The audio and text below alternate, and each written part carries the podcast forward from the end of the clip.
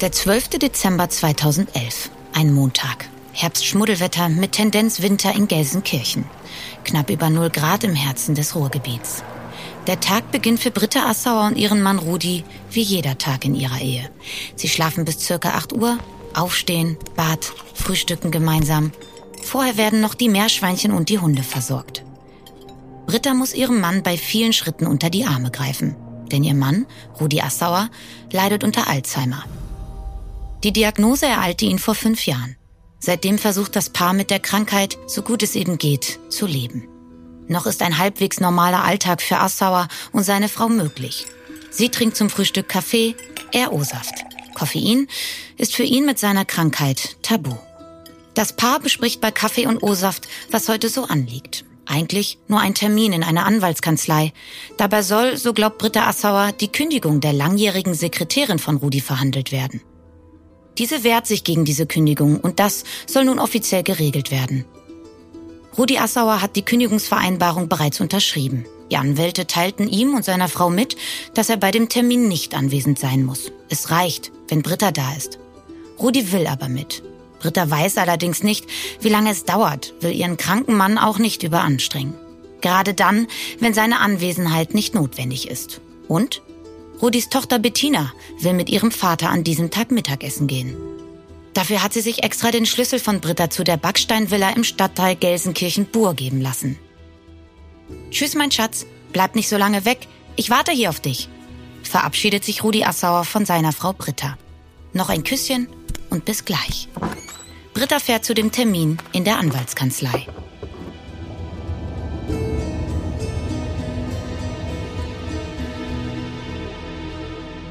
Dort angekommen, merkt sie sofort, hier stimmt was nicht. Fünf Männer sitzen ihr gegenüber. Als Britta fragt, was hier denn los sei, erhält sie die unverblümte Antwort, du musst weg. In ihrem Kopf schießt sofort der Gedanke, oh mein Gott, was passiert gerade mit Rudi? Sie springt auf. Zwei Männer halten sie fest.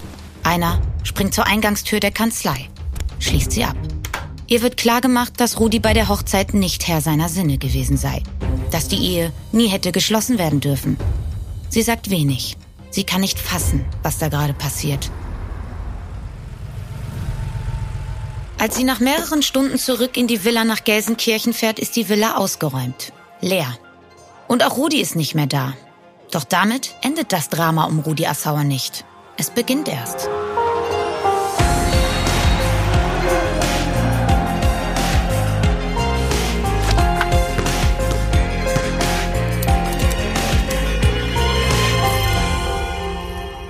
Und damit herzlich willkommen zu Playing Dirty, Sport und Verbrechen, dem neuen wöchentlichen Podcast, bei dem die Welt des Sports, der Topathleten, der Siege und Triumphe auf die Welt der Verbrechen, Abgründe und Straftaten trifft. Ich bin Lena Kassel und unsere zweite Folge führt uns dorthin, wo zusammenkommt, was zusammengehört. Der Ruhrpott und der Fußball. Doch leider nicht nur auf seine schönste Weise.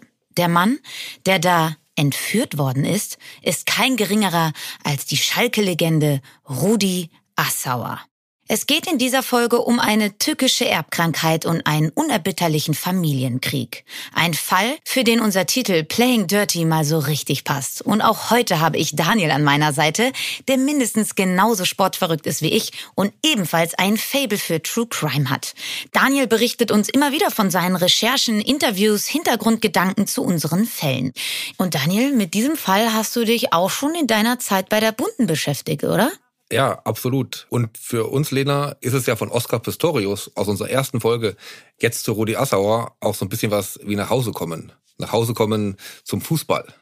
Ich war wirklich sehr oft in Gelsenkirchen pur vor Ort und habe da wirklich ja einiges, ja man kann wirklich sagen Skurriles erlebt. Ich sage nur Stichwort Gipshintern, aber dazu später mehr. Also bei Gipshintern hattest du mich. Äh, ich bin jetzt schon mehr als gespannt auf deine Geschichte mit dem Fall Rudi Assauer.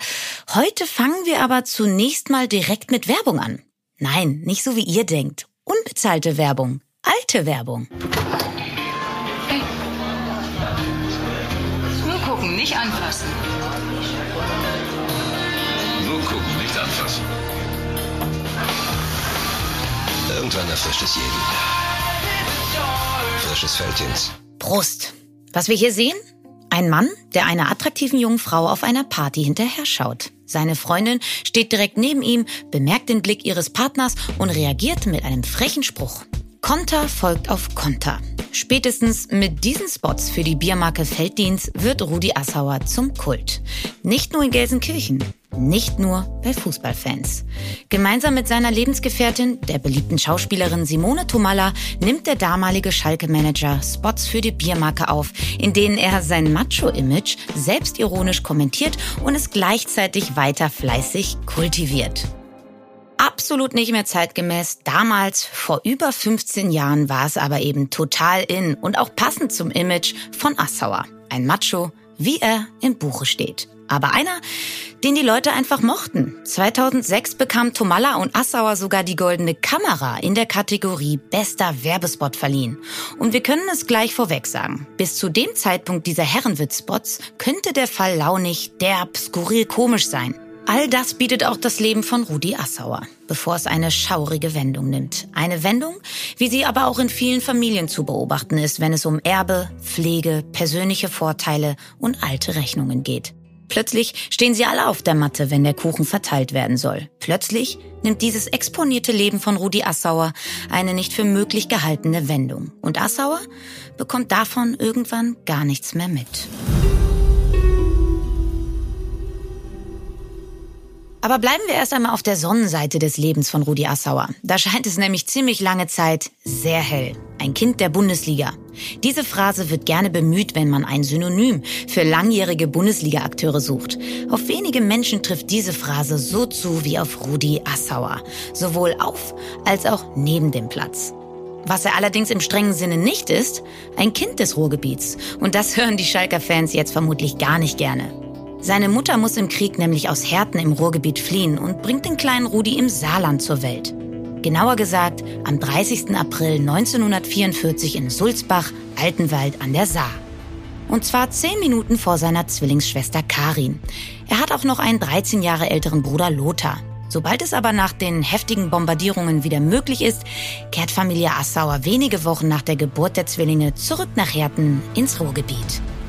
Vater Franz ist zu der Zeit Soldat und gerät in russische Gefangenschaft. Und Rudi hat dann eben doch eine typische Kindheit für einen Jungen aus dem Pott. Man ist arm, um ihn herum liegt alles in Trümmern. Aber viele Kinder sehen nicht die Zerstörung. Sie sehen das große Abenteuer, weil sie auch nichts anderes kennen. Und der Fußball spielt dabei schon damals im Ruhrgebiet eine zentrale Rolle.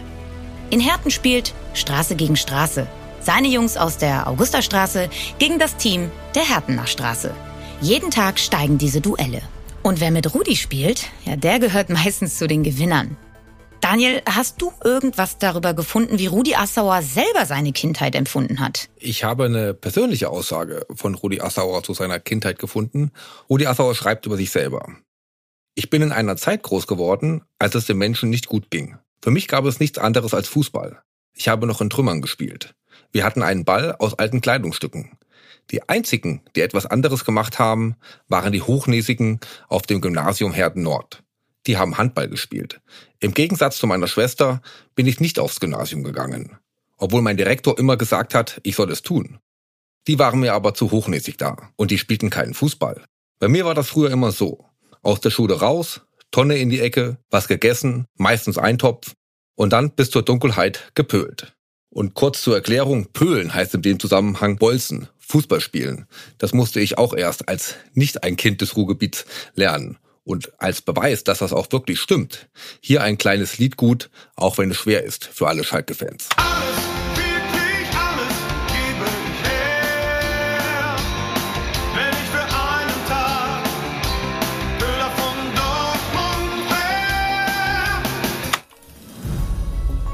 Passauer unterschreibt 1962 seinen ersten Vertrag für die Spielvereinigung Herten in der Regionalliga, absolviert aber noch während seiner ersten Saison eine Lehre zum Stahlbauschlosser. Später, während seiner Zeit bei der Bundeswehr, wird Borussia Dortmund auf ihn aufmerksam und nimmt ihn 1964 unter Vertrag. Er gewinnt mit dem BVB den DFB-Pokal und sogar den Europapokal. Er gehört aber nicht zu den Stars beim BVB. Er ist vielmehr ein solider Stammspieler, für die Mannschaft wichtig, allerdings eher abseits des Rampenlichts. Während seiner Zeit in Dortmund kommt seine erste Tochter Bettina auf die Welt. Mit der Mutter lebt Assauer aber nie zusammen. Es ist eher eine flüchtige Jugendliebelei. Von Dortmund wechselt Assauer nach Bremen. Auch in Bremen gehört er nicht zu den Stars, aber zu den Leistungsträgern. So kommt für ihn eine erhebliche Zahl an Bundesligaspielen zusammen. 119 für den BVB, 188 für Werder Bremen. Im Norden gründet Assauer eine Familie. Er heiratet und seine zweite Tochter Kati kommt auf die Welt. Auch wenn die Ehe nicht hält, zu Kati behält er immer Kontakt und ein gutes Verhältnis. Mit 32 beendet Assauer seine aktive Fußballerkarriere. Er bleibt aber im Norden. Bremens Vereinspräsident Franz Böhmert macht ihn quasi über Nacht zum jüngsten Bundesliga-Manager aller Zeiten. Wenn er mal etwas Luft hat, trainiert er trotzdem weiter mit. Einmal Pöhler, immer Pöhler. 1981 wechselt er dann als Manager überraschend vom schon feststehenden Aufsteiger Werder Bremen zum Fastabsteiger FC Schalke 04. Für seine private Bürokratie holt er sich mit Sabine Söldner eine Sekretärin an die Seite, die sich ausschließlich um seine Belange kümmert. Fünf sportlich wechselhafte Jahre enden 1986 mit seiner Entlassung. Er zieht zurück nach Bremen, arbeitet dort als Immobilienmanager. 1990 kehrt er in den Fußball zurück, allerdings nur beim damaligen Zweitligisten VfB Oldenburg, der dann 1991-92 knapp den Aufstieg in die erste Fußball-Bundesliga verpasst. Im April 93 kommt er, auf Initiative von Präsident Günther Eichberg, zum FC Schalke 04 zurück.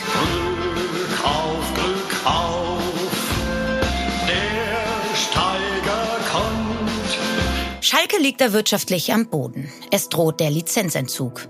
Es gelingt Assauer aber, die Lizenz zu erhalten. 1996 beendet der FC Schalke die Saison auf dem dritten Tabellenplatz und qualifiziert sich damit für den UEFA Cup. Den gewinnen die legendären Eurofighter sogar im Jahr darauf. 1998 wird der Grundstein für die Arena auf Schalke gelegt, was Assauer als Lebenswerk, sein Vermächtnis sieht und auch so bezeichnet. Und die Bilder aus diesen Jahren sind dann wahrscheinlich die Bilder, die jeder Fußballfan vor Augen hat, wenn er den Namen Rudi Assauer hört. Ich denke bei Assauer vor allem an 2001, die verlorene Meisterschaft von Schalke 04, Meister der Herzen. Noch nie habe ich ein Gesicht gesehen, was sich so schnell von purer Freude in unglaubliche Fassungslosigkeit gewandelt hat, wie das von Rudi Assauer. Es gibt gewisse Dinge im Fußball, die sind nicht beeinflussbar. So, wir haben alles dafür getan, deutscher Meister zu werden. Wir sind Gott sei Dank ein toller zweiter Vizemeister geworden. Wisst ihr was? Wisst ihr was? Wir sind stolz auf euch. Und ihr, jetzt kommt es. Ihr könnt stolz auf die Mannschaft sein. Hey, gestern ist Feier. Die haben vorher gefeiert. Und wer vorher feiert, feiert meistens umsonst. Ich habe eine Situation, äh, da hätte ich in einem Flugzeug sagen müssen, das abgestürzt ist. Und alle sind äh, umgekommen. Das ist vergleichbar mit dem, was heute passiert ist. Assauer auf seinem Höhepunkt. Gefeiert von den Fans, nicht nur auf Schalke. Wie zum Beispiel auch hier. Bei einem Schlagabtausch im Doppelpass mit Moderator Jörg von Torra. Ich würde mal sagen, es gibt einen klaren Sieger. Und da haben sie gesagt, irgend, in irgendeiner Funktion werde ich mit Schalke 04 nochmal deutscher Meister. Ich wusste nicht, dass sie so viel Ambitionen auf das Amt des Alterspräsidenten haben.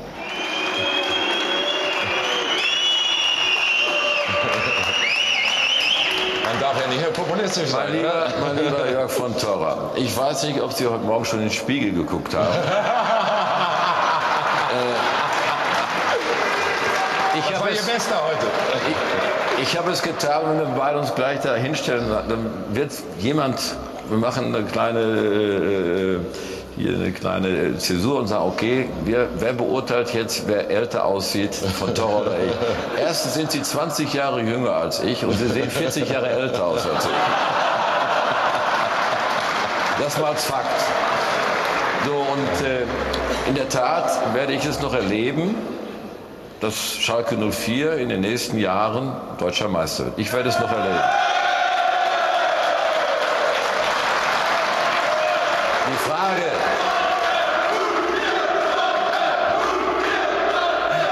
die Frage sei erlaubt, ob Sie dann noch auf diesem Stuhl hier sitzen. Es ist die Zeit, in der sich viele Menschen mit Assauer schmücken, wie zum Beispiel auch der Schönheitschirurg Professor Heinz Bull, Spitzname Nasenpapst, der später nochmal in Erscheinung tritt. Rudi Assauer ist everybody's darling. Doch was geschieht dann? Es folgt seine etwas seltsam anmutende, schleichende Entmachtung auf Schalke. Es gibt auch handfeste Kritik an ihm. Zum Beispiel habe er den Kader mit üppigen Gehältern aufgebläht und den Club auf Jahre mit Krediten zu Wucherzinsen verschuldet. Unter anderem mit Clemens Tönnies als Geldgeber. 2006 wird Assauer vom Aufsichtsrat abgewählt. In den Schlagzeilen bleibt er aber auch weiterhin mit seinem Privatleben, wie mit der Trennung von Simone Tomalla im Jahr 2009. Aber das sind harmlose Schlagzeilen im Vergleich zu dem, was sonst so über Assauer getuschelt wird. Nicht nur auf Schalke. Und hier kommt ein Mensch ins Spiel, dessen Stimme fast jeder Fußballfan kennen dürfte. Erst recht, wenn man an die Bundesliga in den 90ern, frühen 2000ern denkt. Werner Hansch, die Stimme der Bundesliga. In der Sendung Ran bei Sat1 wird er Kult. Kommentiert meist die Spiele der Pottclubs Dortmund, Schalke, Bochum und Wattenscheid. Er ist die Audioversion des Ruhrgebiets und ein guter Freund von Rudi Assauer. Daniel hat mit dem heute 84-Jährigen gesprochen. Und so viel darf ich verraten, es war sehr emotional. Zunächst erzählt uns Werner Hansch aber über die Phase, in der der Schalker Präsident und Fleischmogul Clemens Tönnies scheinbar den Grund für das Aus von Rudi Assauer auf Schalke gefunden hat. Den Alkohol. Es war ja dann eine sensationelle, für mich nicht nachvollziehbare Erscheinung, dass er dann bei Schalke entlassen wurde. Ja, ich weiß noch, es war im Mai 2006. Wir hatten noch ein Champions League Spiel, ein Finale in Paris. Arsenal London gegen FC Barcelona. Ich war Kommentator. Und da sitzt du dann so zwei Stunden vor dem Spiel, äh, suchst du dir ein Plätzchen unterhalb der Tribüne und äh, versuchst nochmal deine Unterlagen durchzugehen. Plötzlich macht einer die Tür auf und sagt, hast du schon gehört? Ja, was denn? Assauer ist entlassen. Da habe ich gesagt, Assauer entlassen? Das glaube ich nicht. Und dann waren wir am nächsten Tag zu Hause.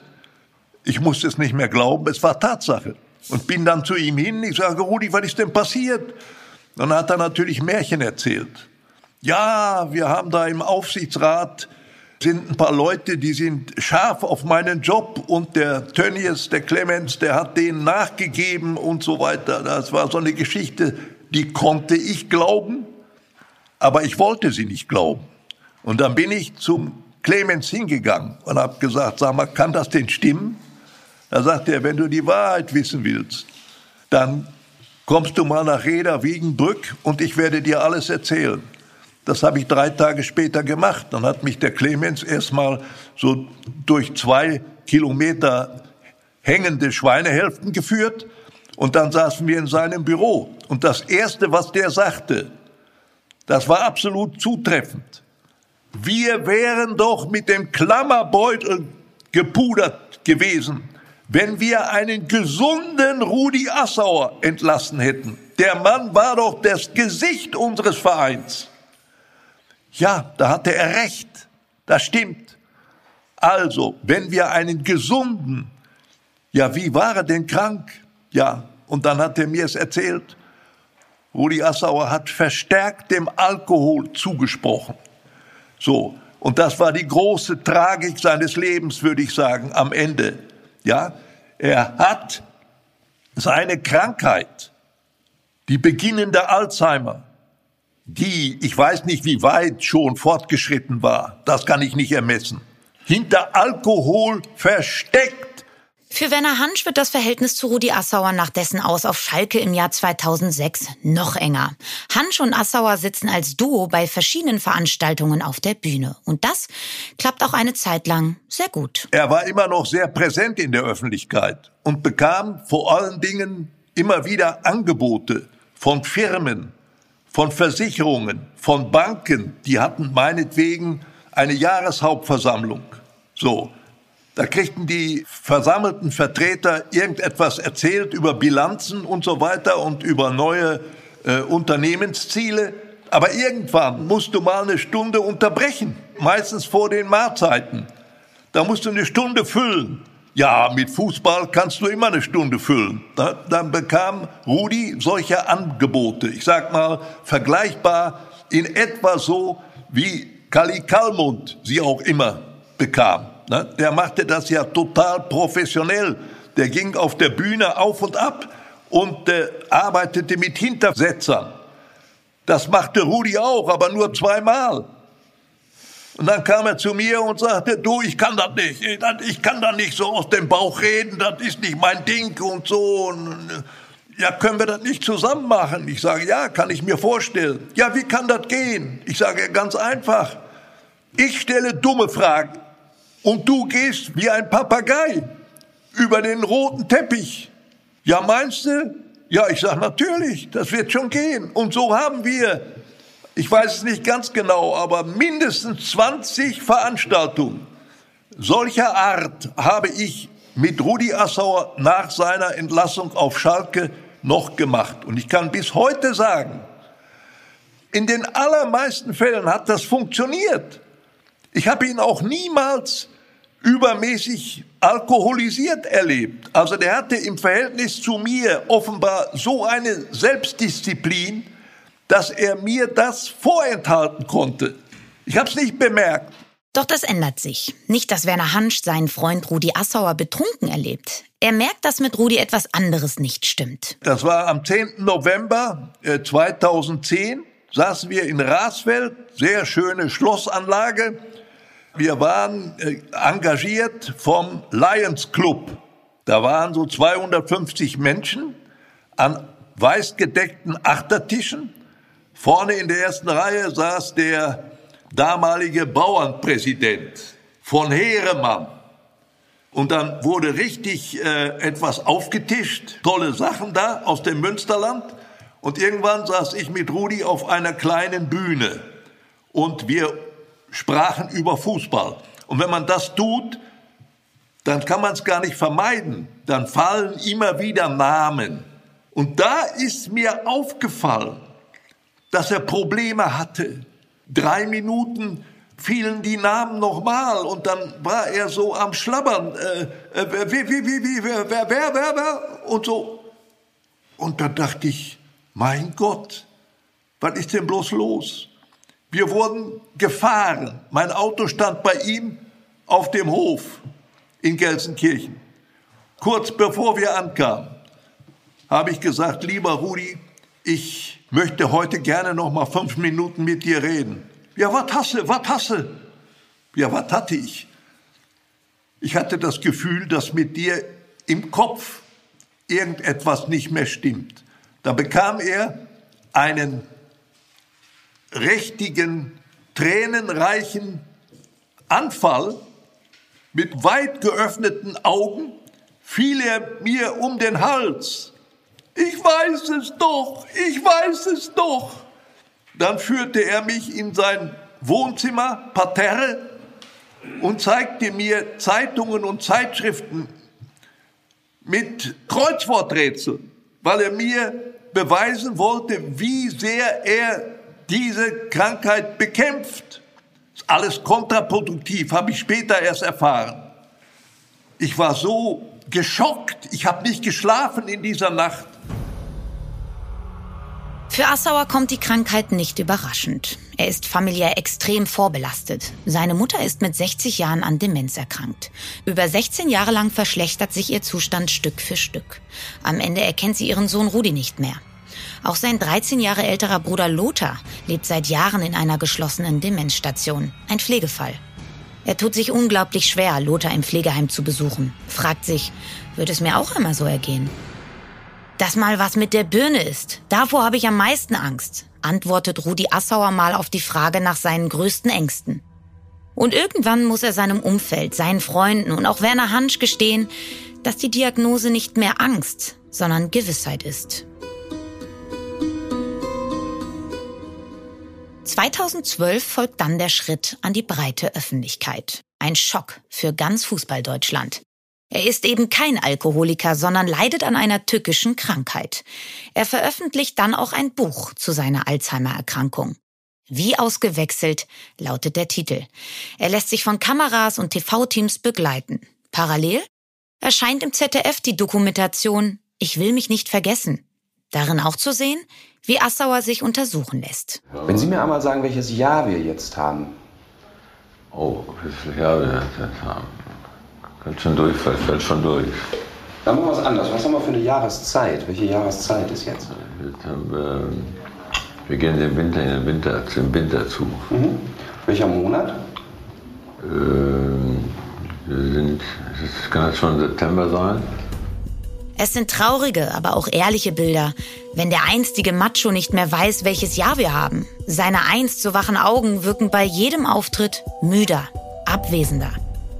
Bei der Dokumentation hat Werner Hansch noch entscheidend seine Hände mit im Spiel. Und dass sie überhaupt zustande gekommen ist, sieht Werner Hansch als eine Riesenleistung des schon von der Krankheit gezeichneten Assauers. Ich bin fest davon überzeugt, dieser Film und die Mitwirkung von Rudi Assauer in diesem Film ist bezogen auf sein ganzes Leben mit Sicherheit seine allergrößte Leistung, weil mit diesem Film wurde das Thema Alzheimer, Demenz, was ja tabu war, überwiegend in der deutschen Gesellschaft, da wurde nicht drüber gesprochen, das wurde unterm Teppich gelassen, ja. Das war auf einmal präsent in der deutschen Gesellschaft. Das war die größte Leistung von Rudi Assauer bis heute. Werner Hansch sitzt im Frühjahr 2012 auch bei vielen Promoterminen für das Buch und für die Dokumentation an der Seite seines Freundes Rudi. Wie auch hier beim Interview in der ZDF-Morgensendung Volle Kanne. Das Größte in deiner Fußballerkarriere, wenn du die Bilder jetzt gerade noch mal vor Augen geführt bekommen hast. Das Größte, das war das Spiel hier, das auch gerade gezeigt worden ist und gesprochen worden ist darüber. Das, äh, UEFA-Pokalfinale. UEFA-Pokalfinale, das war, das war wirklich ein Riesending. Ein, ein Riesending, ja. Wir, wir, haben auch ganz, ganz viele äh, Zuschauerfragen bekommen, viele, äh, die wirklich Kraft wünschen. Und äh, Klaus-Erik Viel, einer von vielen, die sagen, was für eine heimtückische Krankheit, wenn einem die Festplatte da quasi gelöscht wird. Du hast ja auch in vielen Interviews so ähnlich ausgedrückt, Rudi. Was machst du, wenn es mal so eine dunkle Stunde gibt? Glaubt man dann ans Schicksal, an Gott? Man muss durch, man muss durch, man muss das an die Seite legen und dann durchgehen.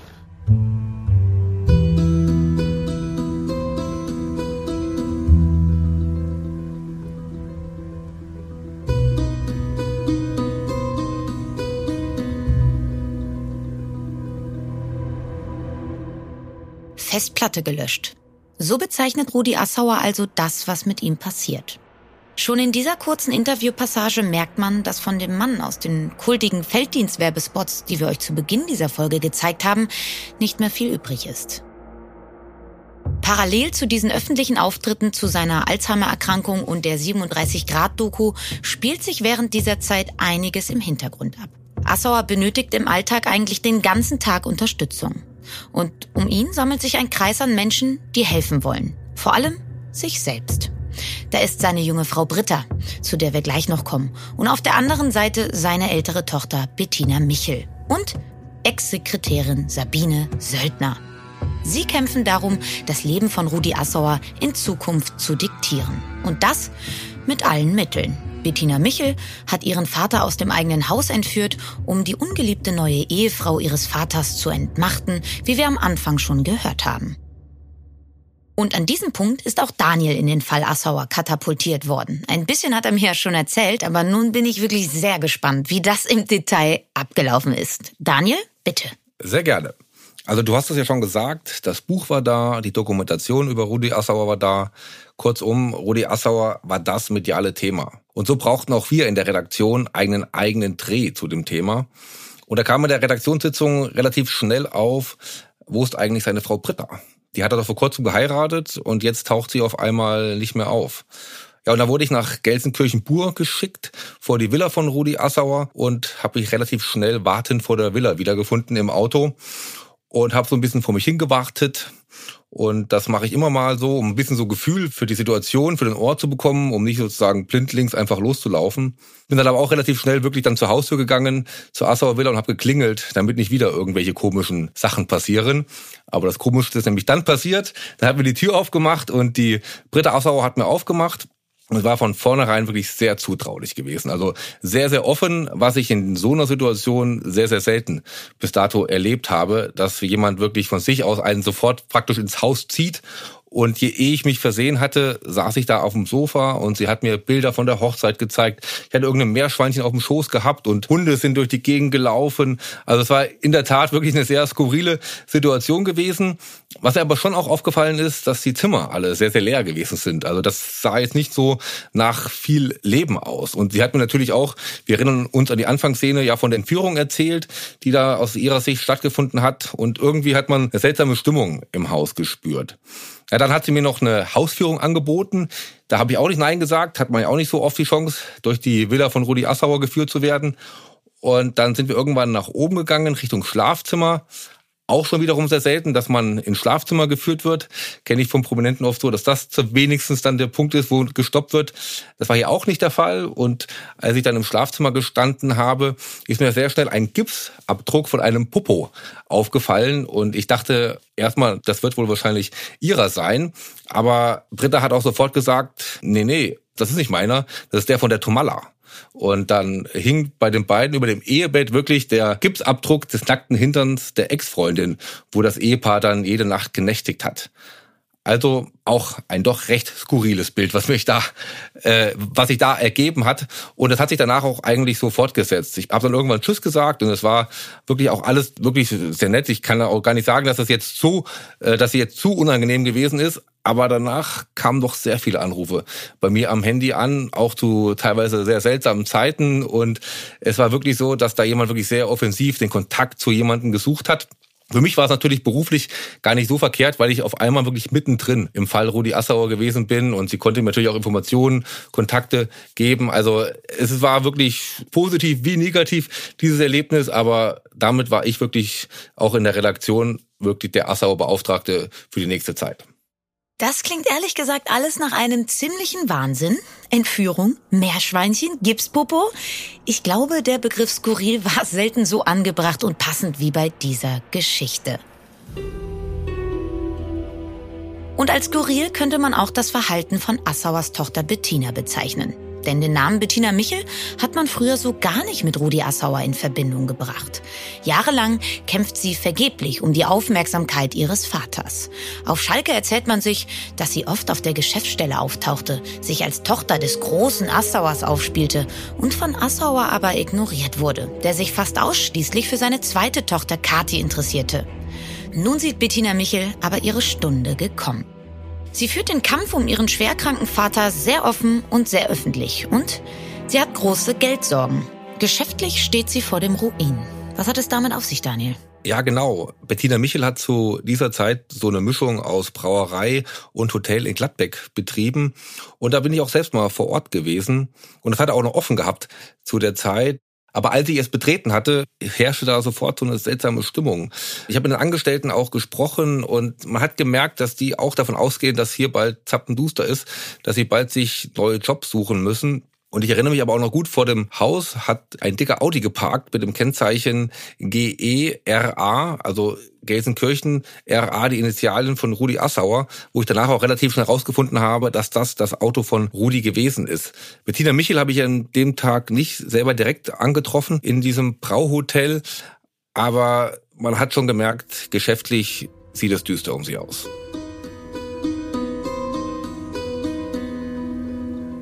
Kurz nach der Entführung, ihr erinnert euch, ändert Rudi Assauer sein Testament und unterschreibt eine neue Verfügung am 17. Januar 2012. Neue Alleinerbin ist Bettina Michel. An demselben Tag ernennt Assauer auch zwei Generalbevollmächtigte mit Zugriff auf alle Vermögensangelegenheiten im In- und Ausland. Und zwar, Überraschung, Heinz-Gerhard Bull und Sabine Söldner. Sie haben ab diesem Zeitpunkt Zugriff auf alle Konten von Assauer. Kurz darauf, im März 2012, reicht Rudi Assauer eine Scheidungsklage ein, initiiert von dem Vorsorgebevollmächtigten Professor Bull. Das Familiengericht Gelsenkirchen gibt der Scheidung statt. Nach einer Räumungsklage muss Britta ausziehen. Ab sofort regelt das Trio aus Bettina Michel, Schönheitschirurg Professor Bull und Ex-Sekretärin Sabine Söldner das Leben und die Geschäfte von Rudi Assauer.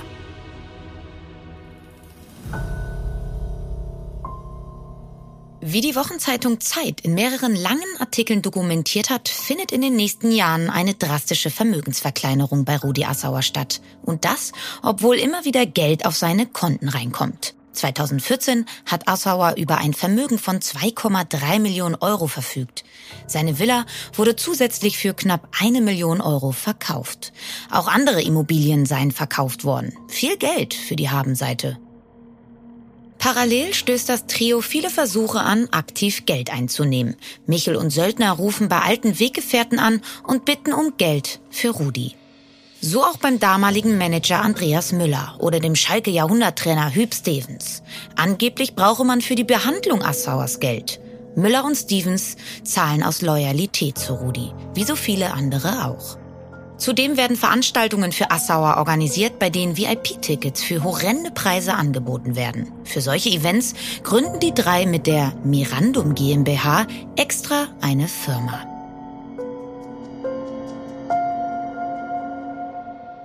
Und du hast dir das Ganze ja mal genauer angeschaut, Daniel. Ja, ich habe mir mal konkrete Beispiele angeschaut, wie dieses Trio agiert hat. Zum Beispiel der 70. Geburtstag von Rudi Assauer.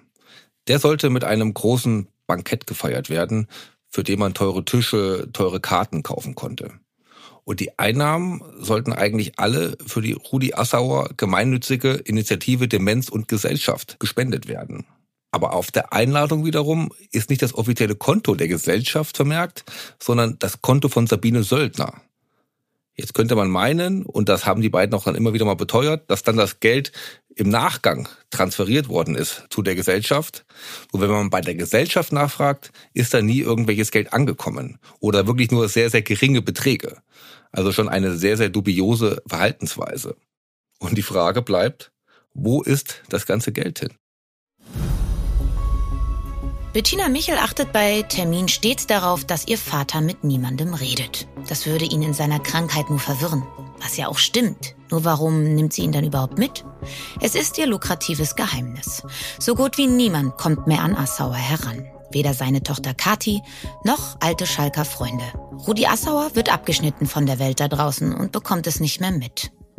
Auch sein langjähriger Wegbegleiter Werner Hansch hat an diese Zeit keine guten Erinnerungen. Für ihn persönlich schließt sich die Tür zu seinem Freund Rudi. Für immer. In diesen letzten Jahren hatte ich keinen Kontakt mehr mit Rudi. Er war ja, wie gesagt, bei Bettina Michel, dort in Herten, Langenbochum, glaube ich, war das. Da lebte er. Ich hatte keinen Kontakt mehr und äh, natürlich äh, es ist alles dann nicht mehr so ganz glücklich zu Ende gelaufen. Sein Ende war wirklich sehr dramatisch und im Grunde eine einzige Tragödie. Eine einzige Tragödie, ja.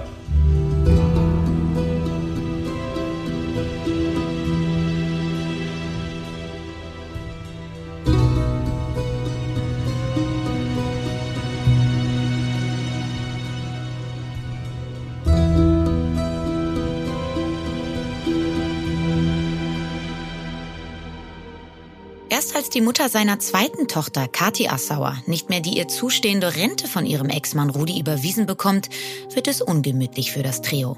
Die Ex-Frau erwirbt einen pfändbaren Titel, was bedeutet, sie kann die Zahlung ihrer Rente von Rudi Assauer gerichtlich vollstrecken lassen. Theoretisch.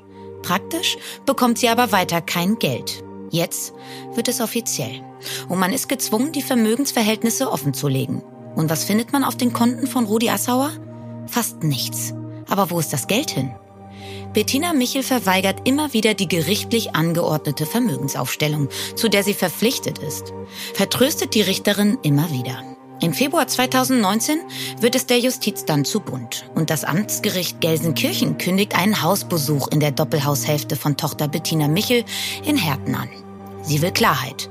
Zu dem Hausbesuch kommt es aber nicht. Zwei Wochen davor stirbt Rudi Assauer an einer Lungenentzündung.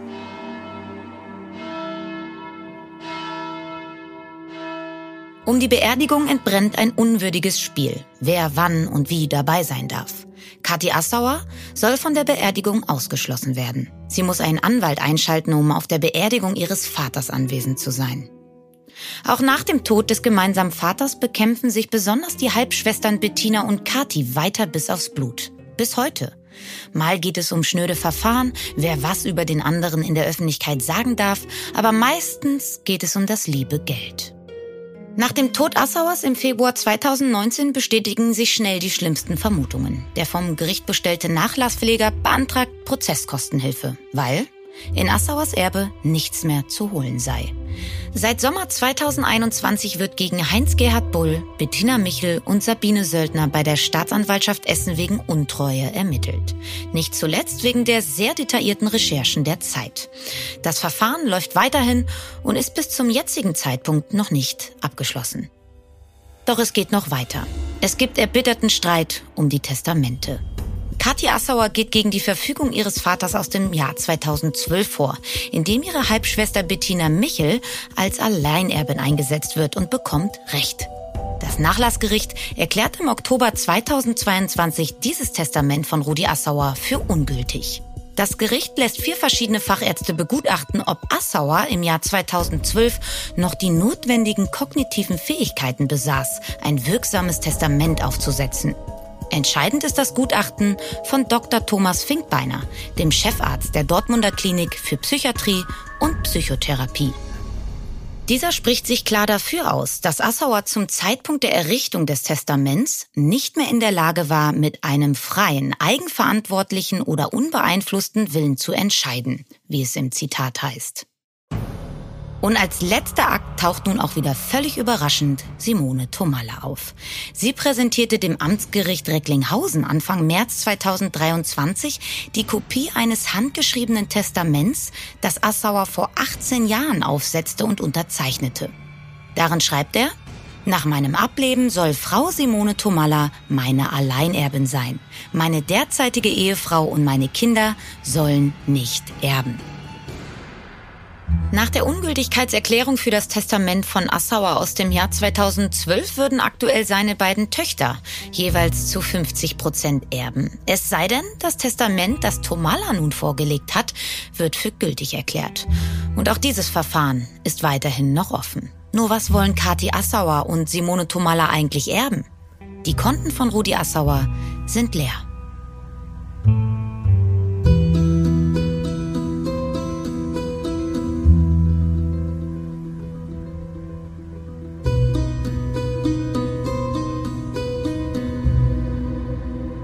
Ziemlich viel Stoff, ziemlich viele Testamente und ziemlich wenig Geld.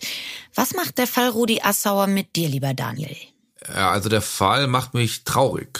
Ich meine, für mich persönlich war es ein langer Weg von den Meerschweinchen bis dann letztlich wirklich zu dem Fall Assauer. Ja, ich kann sagen, ich habe den Ruhrpott ins Herz geschlossen und sehe dort immer kleine Rudis laufen und zu sehen, wie so eine Ikone des Ruhrpots, so eine Type auch dann für ganz Fußball Deutschland ein Ende nimmt und man wirklich ein unwürdiges Ende nimmt, ja, da kann man wirklich sagen, das macht einen traurig. Und die Art und Weise natürlich dann umso mehr. Also es triggert bei uns allen sicherlich eine Angst, weil die Vorstellung, dass man den eigenen Vater oder die eigene Mutter sieht und trifft und die erkennt einen nicht mehr. Ich glaube, das ist wirklich eine Urangst, die viele von uns begleitet und dann aber mit solch einem Schicksal noch Geld zu machen und das sozusagen auszunutzen, pff, ja, da kann ich mir nichts viel widerlicheres vorstellen. Und da ist wirklich die Traurigkeit meiner Meinung nach wirklich mehr als angebracht, gerade wenn man die Person Assauer dann sieht. Er war sicherlich kein einfacher Mann, das können wir sicherlich sagen, aber sowas verdient wirklich niemand. Ich glaube, was uns diese Erkrankung von Rudi Assauer gezeigt hat, ist die gesellschaftliche Dimension solcher und ähnlicher Fälle. Also Demenz kommt ja aus dem Lateinischen und heißt ohne Geist und ohne Geist heißt dann eben auch schnell ohne Kontrolle.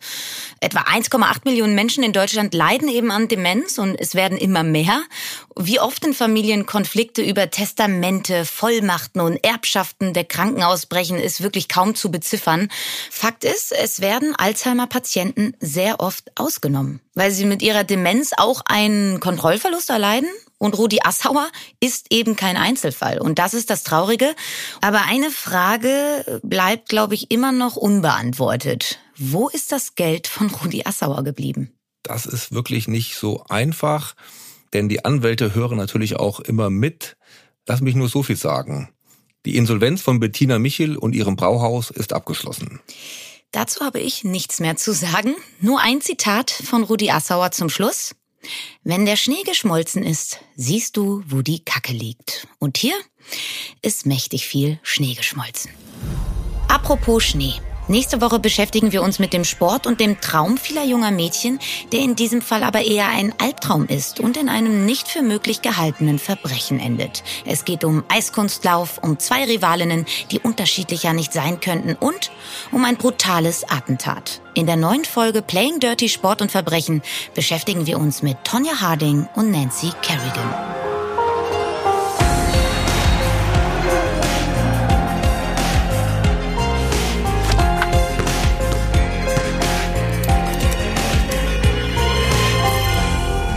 Das war Playing Dirty Sport und Verbrechen mit Lena Kassel und Daniel Mücksch.